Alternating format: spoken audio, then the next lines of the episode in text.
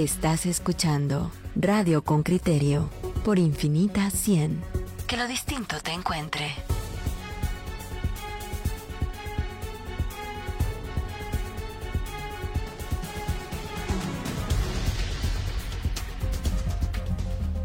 Coyuntura.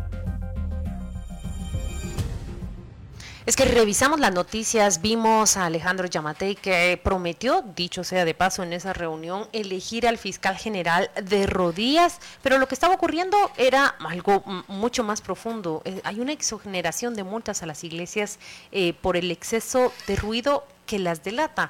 Pero cuando el reportero va a descubrir qué es exactamente la multa que les exonera, mire, no es necesariamente por hacer la bulla. Escuchemos eh, la historia que José Manuel Pazán nos trae y luego entrevistaremos al director de gestión ambiental del Ministerio de Ambiente y Recursos Naturales. Reportero con criterio. Mayra Fuentes tiene 47 años. Toda su vida ha vivido en la colonia El Rodeo, zona 7 de la capital. Hace tres años, a media cuadra de su casa, arrancó una iglesia evangélica improvisada en un salón. Aunque la vecina está de acuerdo con la libertad de religión, el exceso de ruido de instrumentos musicales la incomoda a ella las noches y fines de semana. Su petición, control de esos establecimientos. El Departamento de Gestión Ambiental del Ministerio de Ambiente y Recursos Naturales inspecciona a iglesias ante denuncias de vecinos que se quejan especialmente por el ruido. Es difícil verificar la queja, pues cuando los representantes de la institución acuden, el establecimiento está cerrado, aunque un detalle constatan, suelen ser iglesias que no están registradas en esa dependencia. Carlos Castañeda, director de gestión ambiental. Generalmente las denuncias para el tema de iglesias inician a veces por temas de ruido. Entonces, aunque inicia tal vez por un tema de ruido, generalmente cuando vamos, el hecho generador, digamos, no está ocurriendo y no podemos verificarlo, pero sí se genera un incidente por el tema de no contar con instrumento ambiental vigente. Según el Ministerio de Ambiente, actualmente hay 40.000 iglesias evangélicas en todo el país, aunque no todas están registradas en esa institución. El 3 de febrero último, el presidente Alejandro Yamatei anunció que exonerará la multa de 5.000 quetzales por no cumplir con ese requisito. Ángel Barreda, viceministro de Ambiente, dice que dicha regulación no se hace desde hace cuatro administraciones gubernamentales, por lo que se reunieron durante dos meses con representantes de congregaciones y se cambió la categoría de las mismas ante esa dependencia que no sean multadas bajo argumentos de normas ambientales, a pesar de las denuncias que existen en contra por el exceso de ruido. El acuerdo 402-2021, por medio del cual se exonera de multas, incluye a las iglesias católicas y demás religiones. Según la Barreda, los requisitos para registrar una iglesia en el Ministerio de Ambiente son mínimos, pues básicamente se debe contar con la dirección de la iglesia y el documento de identificación personal de la persona compareciente y asegura la exoneración no es un privilegio para ese sector. Todas las actividades son reguladas. El tema es de que la iglesia evangélica debe de estar únicamente registrada con un formulario y cumplir con ciertos requisitos. Actualmente únicamente las iglesias evangélicas van a pagar por un formulario para regularización de 50 quetzales. Por su parte, Castañeda dice que aunque no se multará a las iglesias por no estar inscritas, se les exigirá que efectúen ese trámite ante el ministerio como parte de un trato armonioso y porque están sujetas a una serie de normativas con las municipalidades y el Ministerio de Gobernación. César Vázquez, expresidente de la Alianza Evangélica de Guatemala, considera que exonerar de multas y de un estudio de impacto ambiental a las iglesias es satisfactorio, aunque está consciente que en algunos casos los líderes religiosos desacatan las normas. Pero ellos se meten en problemas porque a ellos sí los denuncian y ahí sí hay que ver cómo resuelven ellos su problema. De sonido por lado y otras veces por el parqueo, ¿no? porque no tienen parqueo propio, se estacionan en la calle. José Manuel Pazán, Radio con Criterio. Muy bien, lo que, lo que vemos entonces es una es, es, un favorecimiento de parte del presidente, arbitrario, hay que decirlo, es una decisión. Es un privilegio. Discrecional suya, les está concediendo un privilegio a las iglesias. Desde mi punto de vista, es una actuación populista de su parte, digamos, quedar bien con, un, con una determinada clientela. Hemos invitado hoy a, a Carlos Castañeda, quien es director de gestión ambiental del Ministerio de Ambiente y Recursos Naturales, para conversar sobre este tema. Bienvenido, señor Castañeda, ¿cómo se encuentra? Eh, muy bien, muchas gracias. Un gusto estar con ustedes. Yo quiero arrancar esta entrevista y preguntar, ¿qué, ¿qué, fue lo que hicieron? ¿En qué consistió esa exoneración? Escucho que le cambiaron a las iglesias de categoría. ¿Qué significa eso? Y con este decreto concluyen que no hay contaminación eh, auditiva cuando estas iglesias eh, pues celebran servicios en la noche o servicios los fines de semana y los vecinos presentan quejas. Eh, sí, mire, eh, el cambio en la normativa que ocurrió pues tiene, tiene una lógica. Digamos, la ley de protección y mejoramiento del medio ambiente, que es el acuerdo legislativo 6886, en el artículo 8 manda que todo proyecto, obra, industria o cualquier actividad que por sus características pueda producir deterioro en los recursos debe contar con un instrumento ambiental elaborado por técnicos en la materia.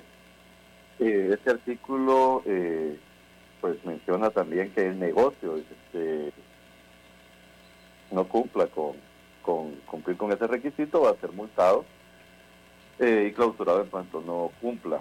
Entonces, eh, el análisis partió de ahí, que digamos las actividades religiosas que se desarrollan en los diferentes religiones que puedan haber en el país, pues no son un negocio, sino que tienen un objetivo espiritual. Sin embargo, eh, este hacer un acuerdo legislativo, pues es el Congreso quien debe de cambiarlo y por lo tanto el Ministerio no estaba en la posibilidad de, de eximirles de presentar algún tipo de pues de, instrumento ante las instancias que corresponden al Ministerio de Ambiente. ¿Qué tipo de instrumento se presenta en el Ministerio? Depende de otra normativa que tenemos, que es el listado taxativo de obras, proyectos, industrias o actividades. Mm, el que estaba vigente era el acuerdo ministerial 264-2019 y fue el que se modificó Ahora, el 24 de diciembre del año pasado, se emitió el acuerdo ministerial 402-2021. ¿En qué consistió el cambio en este listado taxativo? En eliminar a las iglesias del listado de actividades que aparecen ahí, que todas son actividades de tipo productivo y de tipo lucrativo. Entonces, ¿qué ocurre cuando se eliminan del listado taxativo? ¿Qué les compete hacer? lo que le compete hacer a una iglesia se normó ahora a través de una resolución administrativa emitida por la Dirección de Gestión Ambiental, que es la número 10-2021, en el cual se les otorgaba la categoría de registro. Este es el instrumento ambiental, llamémosle así, de menor eh, jerarquía. Prácticamente es hacer un registro ante el ministerio, es porque se comprende que la actividad de operación de la iglesia como tal tiene un impacto pues de, de, bajo a, a, bastante bajo y por lo tanto pues competía solamente hacer este registro y ese registro, esa categoría de registro tiene la, la situación de que no es sujeta a multas ya que nuestro reglamento solo enuncia multas a partir de la categoría C. Y pues como la ley en eso sí es clara que debe de ser para imponerse una multa debe esta estar claramente definida y descrita, al no haber una situación que contemple el multar administrativamente la categoría CR. Esto es lo que se ha difundido, que las iglesias no van a ser sujetas a multas por incumplimiento con contar con el instrumento ambiental. déjeme preguntarle, estoy tratando de, resumir la información que usted nos ha dado, señor Castañeda. Nos dice que em, bueno, el presidente hizo esta exoneración de multas que ya estaban impuestas, pero además el presidente ha propuesto un cambio de normativa que tendría que pasar por el Congreso porque es una ley de la República. Y esa, ese cambio de normativa supondría que las iglesias salen de la categoría en la que actualmente se encuentran, en donde están obligadas, por ejemplo, a cumplir con ciertas normas auditivas o con cierto número de espacios para estacionamiento de, de sus feligreses. Eh, ¿Lo estoy diciendo correctamente? Eh, no, digamos, esa, esa petición al Congreso de la República de eventualmente hacer un cambio en la ley de protección y mejoramiento del medio ambiente va a partir del grupo de iglesias evangélicas y lo que implica es nada más el que ellas ya no sean, estén obligadas a elaborar instrumentos ambientales para su funcionamiento. Hay que aclarar también que las iglesias cuando construyen un templo o construyen cualquier tipo de estructura o edificación, sí deberán elaborar el instrumento ambiental que corresponde de acuerdo a la magnitud de lo que van a construir. Eso no, no ha cambiado. es el cambio simplemente para el funcionamiento, la operación, digamos, de, de la iglesia como tal, amparados en la libertad de culto. Pero, a ver, yo aquí tengo una pregunta. Este nuevo, este, esta normativa o estas correcciones de la normativa vigente contemplan también las iglesias que no están registradas, entiendo. Es decir, ¿cuál es la garantía de que alguien pueda operar, verdad, bajo esta figura de una iglesia y no serla, por ejemplo, y que más bien sea lucrativo? ¿no? ¿Cuáles son los mecanismos con los que cuentan para poder eh, garantizar de que al final del día solamente en este caso va a aplicar a las iglesias o no? Mire, lo que pasa es de que esta resolución administrativa norma una serie de actividades, en las cuales las iglesias son una de ellas, en las cuales, eh, pues, al estar consideradas como categoría CR, ya tienen un procedimiento especial, llamémosle ahí, para registro. Le voy a mencionar otras actividades que están también ya como categoría de registro, las tortillerías, las tiendas de barrio, o sea, eh, hay una serie de actividades que por la magnitud que tienen, pues se entiende que su relevancia ambiental es mucho menor a, cualquier otro tipo de actividad de mayor magnitud. Entonces, eh, la garantía es, bueno, garantías no hay en la vida, pero digamos, este proceso no es algo que se hizo de un día para otro. Eh, nos reunimos con, con este sector y llegamos a una serie de acuerdos, entre los cuales está precisamente que ellos también como directiva de las diferentes iglesias que hay en el país, van a socializar y a difundir y a presentar la necesidad de que se registren ante el Ministerio de Ambiente a manera de que tengan, para empezar, el cumplimiento de este artículo 8 a través de la presentación de este registro. Segundo, eh, esta categoría de registro sí implica que se emiten una serie de, recomendaciones ambientales para el funcionamiento y además quedan sujetas al control de otras instancias.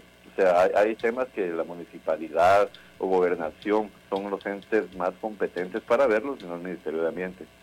Ah, yo entiendo ya, estaban en una categoría que no les pertenecía, dijeron no representamos ninguna industria, tampoco somos un negocio ni actividad comercial, pero ¿a dónde va a acudir ahora eh, las personas como Mayra Fuentes en la historia del reportero que vivía muy bien hasta que en su cuadra, en una casa, se instala uno de estos eh, templos y celebran sus servicios en las noches, no los dejan dormir y durante el fin de semana pues también les generan esa molestia. ¿A dónde va a acudir? ¿Y cuáles son las, eh, las consecuencias que pueden enfrentar cuando alteran el orden o, la paz de, de los vecinos? ¿Quién va a regular eso? Pues mire, eh, hay reglamentos municipales para el manejo del ruido, por ejemplo, la Municipalidad de Guatemala tiene, tiene uno publicado en 2012, eh, está el Ministerio de Gobernación, eh, aún a nosotros mismos, es que el que nosotros no vayamos a ir a imponer un de, de primas a primeras una sanción económica no quiere decir que no nos vayamos a acercar a cualquier instancia que esté realizando algún tipo de pues de, daño a través de, la generación de ruido y no poderle de alguna manera eh, atentizar la situación que está ocurriendo y proponerle algún tipo de pues de medida que implique la mitigación de la generación del mismo, ¿verdad? Mire, estamos recibiendo mensajes, por ejemplo, como este de Marco Urrutia que nos dice, las iglesias sí son de alto impacto.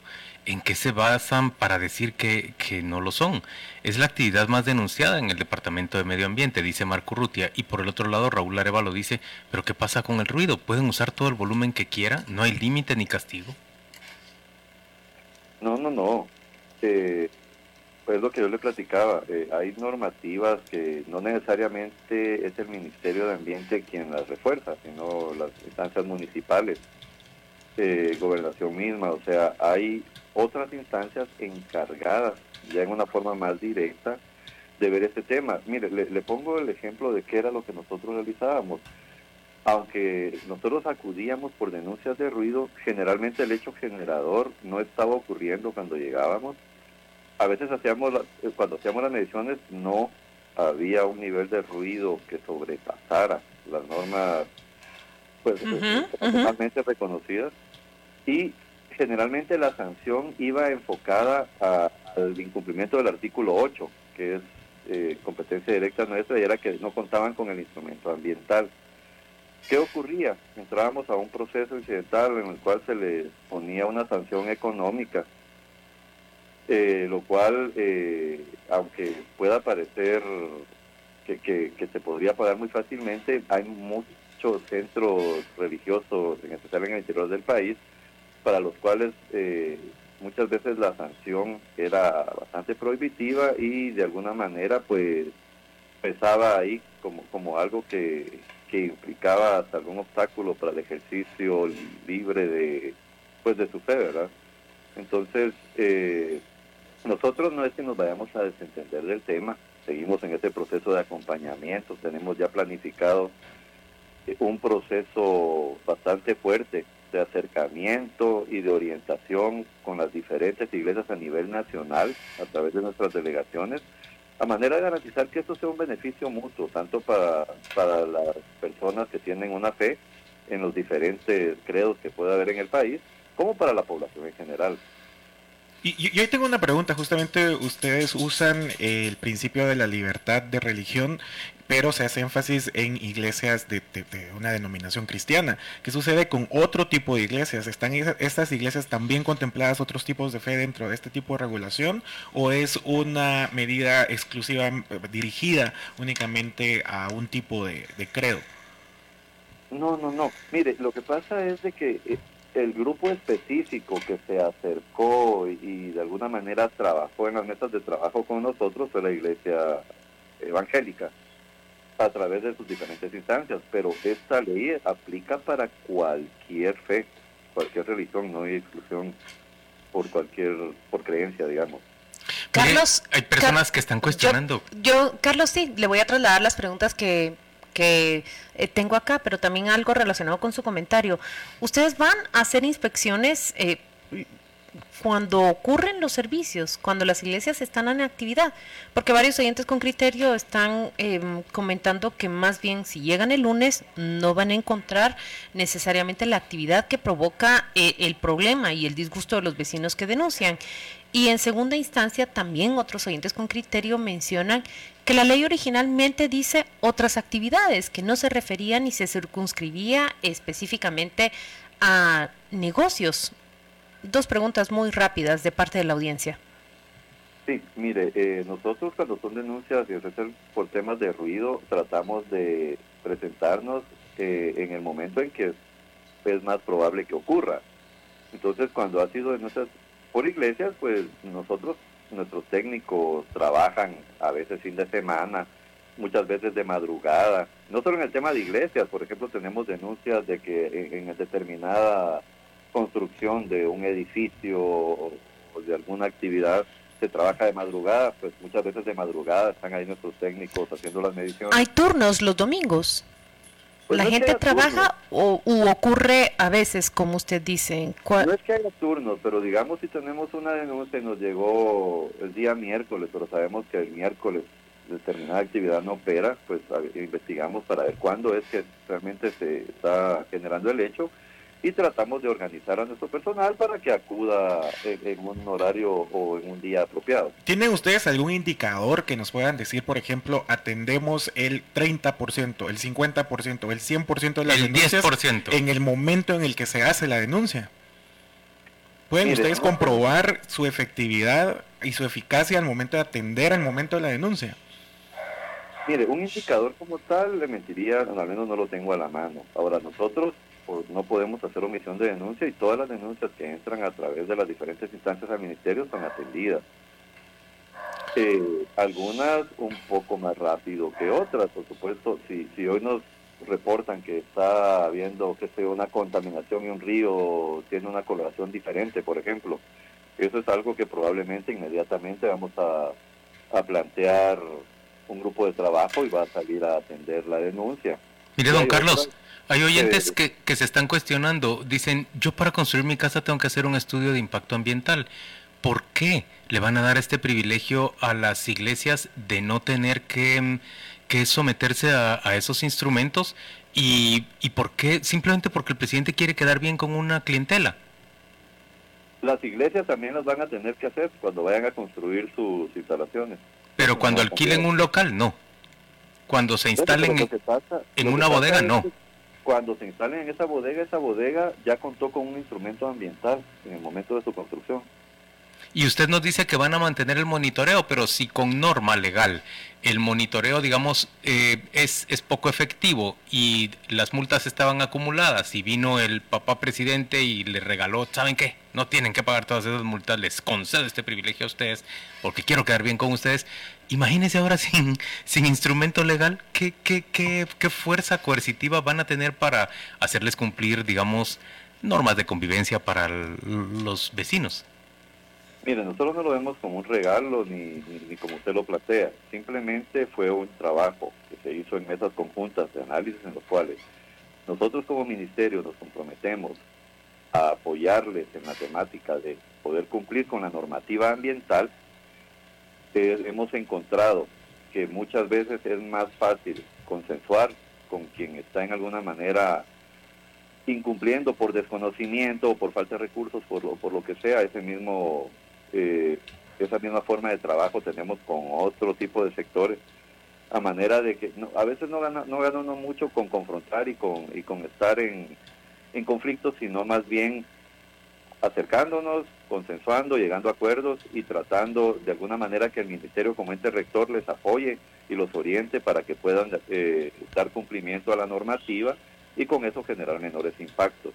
Entonces, en esta que es caso muy específico del tema de las iglesias, pues el ministerio va a hacer un trabajo fuerte en conjunto con ellas, a manera de primero que se registren. Ese registro les va a permitir conocer la normativa ambiental, eh, la resolución de la categoría de registro emite de todas formas una serie de compromisos, los cuales se les va a mm. hacer de conocimiento y se les va a dar seguimiento a manera de que realmente ellos puedan ejercer su actividad religiosa con la libertad que la ley les da, pero no consideramos nosotros que esto vaya a ser algo que les deje sin control, sino que al contrario, van a tener el conocimiento y van a tener el acompañamiento del ministerio para que este tipo de situaciones disminuyan.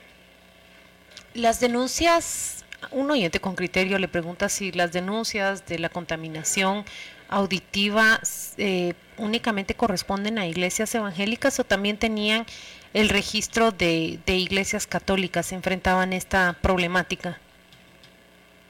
Mire, le soy sincero, eh, como no es una, una instancia que esté a mi cargo el tema del seguimiento a, este tipo de sanciones, le mentiría si tengo una estadística. Mm, eh, ocurre tal vez más comúnmente en el tema de iglesias evangélicas por el tipo de, forma en la cual se desarrolla pues su, culto, su actividad.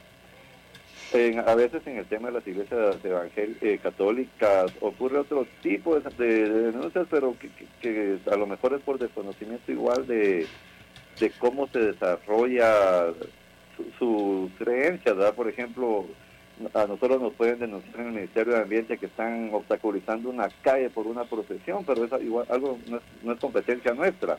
En todo caso es competencia municipal, por ejemplo, ¿verdad? Daniel Ubaldo le pregunta, ¿y ahora a dónde se puede denunciar cuando sufran contaminación auditiva? ¿O qué, qué, qué, qué hacen los vecinos cuando eh, nuevamente vivan eh, esta molestia, esta incomodidad? ¿Qué tienen que hacer? pues pueden acercarse a su municipalidad y pueden acercarse también a nosotros. O sea, nosotros no es que los vamos a dejar eh, a, la actividad sin control, nos, podemos nos vamos a presentar y vamos a, de alguna manera pues eh, relacionarnos con el ente generador, en este caso pues la iglesia o el pastor de la iglesia que esté generando el, el descontento a manera de buscar una solución y de buscar de alguna manera que se implementen medidas de mitigación que eviten la molestia a los vecinos. Pero ¿cuál es entonces el incentivo o cuál es el rol si ya no tienen, por ejemplo, la capacidad de multar a las iglesias? Fuerza coercitiva. La fuerza coercitiva de parte de ustedes para poder intervenir dentro de las denuncias. Es que mire, eh, igual esa fuerza coercitiva que usted menciona, eh, no, no había una diferencia significativa, digamos. Porque no se aplicaba. Bien, sí se aplicaba. Lo que pasa es de que a la larga en la interpretación jurídica que se hacía de eso, nosotros estábamos entrando ahí de alguna manera a afectar la libertad de culto que pues, legalmente todo guatemalteco tiene. Y creemos que no era una competencia del Ministerio de Ambiente entrar en ese tema.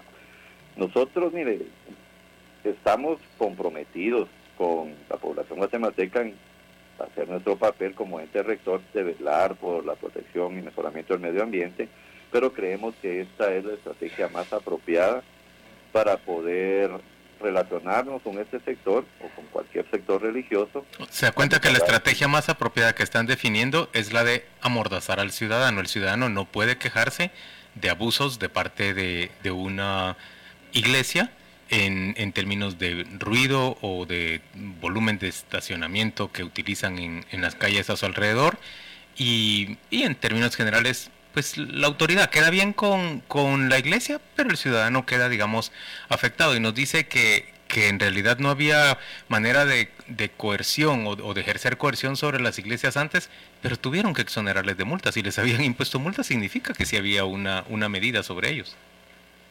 Bueno, esa es la interpretación que usted hace. Eh, hay otras instancias, como yo le menciono. Por ejemplo, el estacionamiento en las calles no es competencia del ministerio, es un tema totalmente municipal y que hay instancias a las cuales los vecinos pueden acudir. Eh, en ningún momento se ha pretendido amordazar a la población. Mucha de esa población es de alguna manera miembro de alguna u otra fe. Entonces, eh, al contrario, se está, pienso yo, de alguna manera eh, teniendo un trato más armonioso y buscando una estrategia que permita dar solución a esta problemática, trabajando conjuntamente con las iglesias del país y que a la larga pues son una buena parte de la población del país. Pero a ver, al final del día a mí me, causa un poco de, duda o, un poquito de, desorientación. El o sea, entiendo completamente que la justificación es que el Ministerio de Ambiente, ¿verdad? En este caso, por ejemplo, está alegando que no tiene por qué interferir en cuestiones de fe. Y eso yo lo entiendo completamente. Eso es una cuestión individual, es una cuestión, una decisión de las personas. Y, la libertad de poder ejercer esa fe es una cuestión que hay que proteger pero el ruido, ¿no? La regulación del ruido sí es algo que le compete al medio ambiente, porque si no, ¿cuál es la justificación para que las municipalidades, por ejemplo, se intervengan en el cuestión del, estacionamiento que usted mencionaba ahorita? Es decir, no es una cuestión de intervenir con la fe, sino de regular más bien la convivencia y esos factores que, que, que sí le competen al Ministerio de Ambiente y se va a continuar haciendo. O sea, no nos estamos desentendiendo del tema. Al contrario, si alguien tiene una denuncia puede seguirla haciendo al Ministerio de Ambiente. Nosotros nos vamos a personar a través de nuestras instancias competentes, eh, ya sea a nivel central o departamental a través de nuestras delegaciones y vamos a acercarnos al ente generador y vamos a buscar la manera de que dicha problemática se resuelva de acuerdo a lo que actualmente queda establecido en nuestra normativa. Gracias, don Carlos Castañeda, director de gestión ambiental del Ministerio de Ambiente y Recursos Naturales, por acompañarnos esta mañana y responder a todos nuestros cuestionamientos y buena parte de los de nuestros oyentes. Vamos a la pausa, volvemos dentro de muy poco. Dice Susan Pineda, como en todos los temas, las instituciones y autoridades de gobierno deben trabajar en equipo para el bien de los ciudadanos. Queda claro que hay una molestia con las iglesias evangélicas y eso hay que regularlo. Mario Rubén dice, este señor tiene una visión de burócrata y debe ser complicado trabajar queriendo quedar bien con su jefe. Rita dice, para mí no es violar la libertad de culto, porque ellos pueden seguir profesando su religión, pero a bajo volumen. ¿Dónde dice que tienen que gritar? ¿En qué parte de la Biblia está eso? Y yo creo que, en eso Alan tiene un argumento eh, sólido que plantear. A ver, en el ejercicio justamente de tu libertad, es decir, tú puedes generar y puedes expresar tu religión y tu fe de la manera en la que tú decidas. Y eso no le compete, desde mi punto de vista, al Estado. A nadie. O sea, el Estado no te puede decir, tú tenés que profesar esta fe. Desde mi punto de vista. Sin embargo, el ruido que estás haciendo sí es competencia de ser regulado por el, por el Ministerio de Medio Ambiente, así como... o mi abuso del estacionamiento, En, las calles aledañas a mi iglesia también es, es, competencia del Estado. Porque no estoy regulando tu fe, lo que estoy es regulando la convivencia y justamente las externalidades que estoy provocando al momento de movilizarme, al momento o sea que de sí, provocar ruido. Que con ese argumento de que ellos no quieren interferir en la libertad de culto, digamos, la municipalidad tampoco podría... Eh, organizar el tráfico y los estacionamientos alrededor de un templo porque podría alegar el templo o los seguidores del templo que les están afectando su libertad de culto. O yo podría pegarle a alguien y decir que es por, eh, ¿verdad? Es en nombre de mi libertad de culto y es mi creencia, ¿no? Y justamente como él decía, toda religión es válida, o sea, luego cómo vas a definir la religión. Y a mí otra cosa que me preocupa es la regulación, por ejemplo, de lo que son iglesias, porque esta nueva normativa incluye a las iglesias, vamos a decir entre comillas, que no están registradas, ¿no? Más bien lo que preocupa es que nosotros advertimos claramente el uso de la religión como un mecanismo político. ¿Para qué? Para congraciarse con un grupo de la población, para ceder con un grupo de la población y realmente eh, los políticos pretenden blanquearse delante de la opinión pública con este tipo de medidas. ¿Recuerdan ustedes aquella iniciativa que se planteó también y que es un grupo de eh, religiosos eh, representantes evangélicos que plantean ante el Congreso de la República aquella iniciativa de ley que pretende exonerarlos de la obligación de mm, controles de lavado de dinero? ¿Recuerdan ustedes eso? Sí. Porque eso se presentó el año pasado. Ahora, escuchen ustedes la justificación que nos viene Pero tú ya sabemos que eso tiene un interés, digamos, es, es personas que ya están siendo investigadas por lavado de dinero, pastores que están investigados por lavado de dinero que quieren eludir esa... Juan Luis, pero escucha la explicación que te dan para eximirlos de esa obligación en términos de medio ambiente. No pueden salirnos exactamente con un calco de la misma explicación para esa iniciativa de ley que, eh, que, que procuraba era eximirlos del control del lavado de dinero. Recuerdan ustedes que las convertían en sociedades anónimas que con libertad podían hacer transacciones de bienes raíces sin necesidad de pasar por ese control.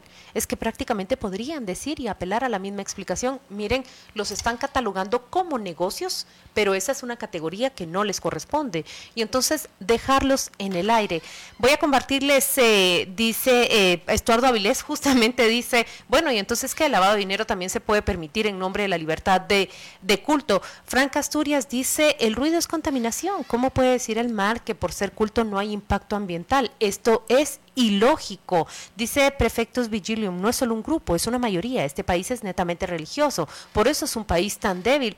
Bueno, por eso es que los políticos encuentran una oportunidad, congraciarse con un grupo, como dice usted, con una mayoría, eh, cediendo ante estos puntos y de verdad que, que, no, no nos hagamos los, los ciegos, lo que están, están recurriendo hacia un tipo de populismo. No, y luego cuál es el rol o cómo entienden ellos cuál es el rol de los ministerios, porque entonces a mí me da la impresión que te están diciendo, nuestro rol no es hacer valer la ley o no es hacer valer la normativa, sino negociar la normativa con los grupos organizados que representan justamente un caudil político o que representan una oportunidad política a corto o mediano plazo.